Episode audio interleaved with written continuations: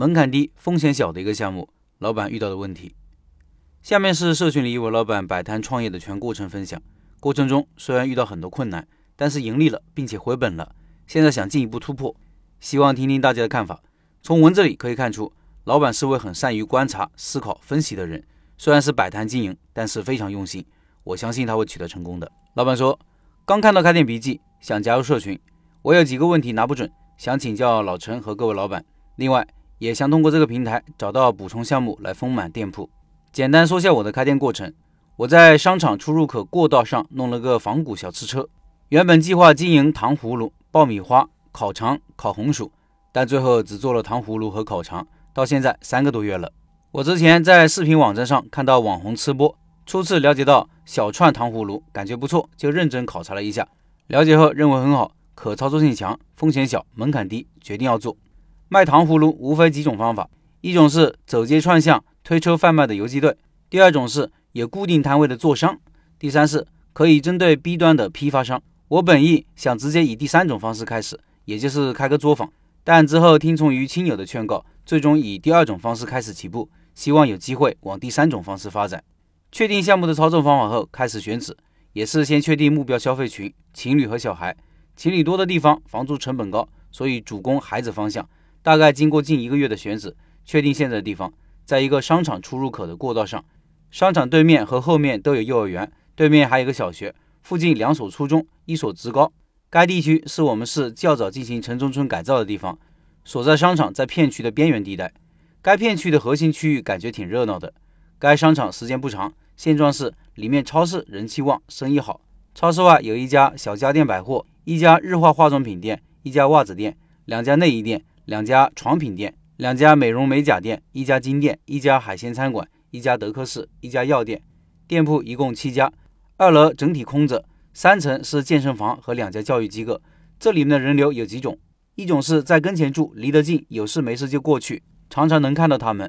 第二种是不属于该村较远的地方的老人过来买便宜的菜。第三种是属于该村但离得较远的村民。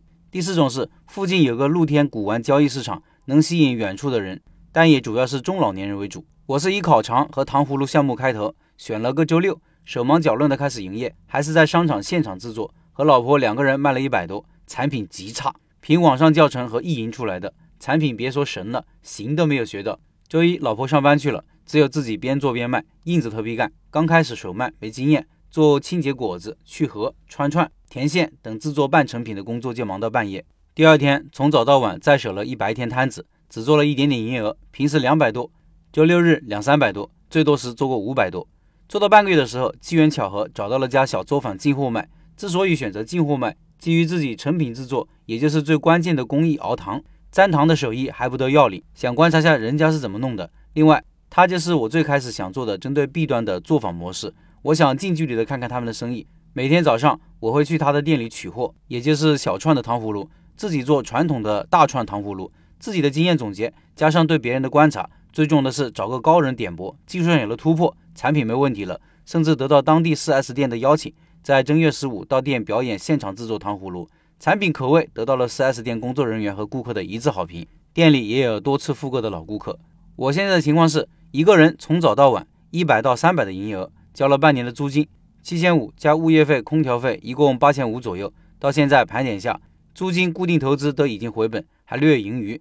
另外，现在的小串糖葫芦也是自己制作，他不再供货了。我观察下来，他是既没有做出规模，也没有做出利润，辛苦得很，赔钱还看不到前景，所以就不再坚持了。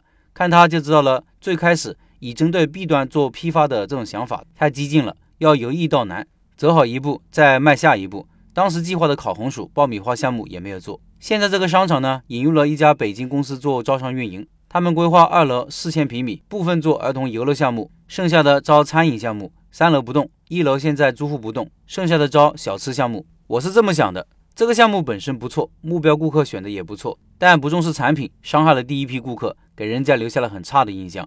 消费场景有问题。假如是游园或者逛吃逛玩，购买糖葫芦这样的产品可能性更大。虽然当初在选址该商圈时也疑虑过，还马上去调研两家同样是超市外租区的糖葫芦店，人家生意就很好，甚至还有两家糖葫芦店是开在路边的社区，生意也很好，所以当时就打消了疑虑。事实上，这个商场得到了大家认可，是它里面的超市。大家来这里的目的只是去超市买菜、买便宜东西，所以除超市以外的其他店铺生意都很差，还有很多空铺子。我还算不错的了，起码回本了，盈利了。当初定位商场对面幼儿园和小学的精准顾客，实际情况是贡献了很小的营业额。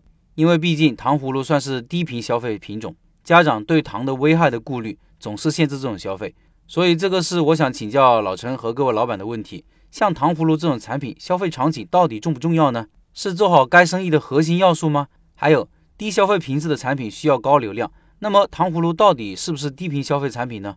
为何别的社区店能做好？难道是时间不够，需要较长的时间积累吗？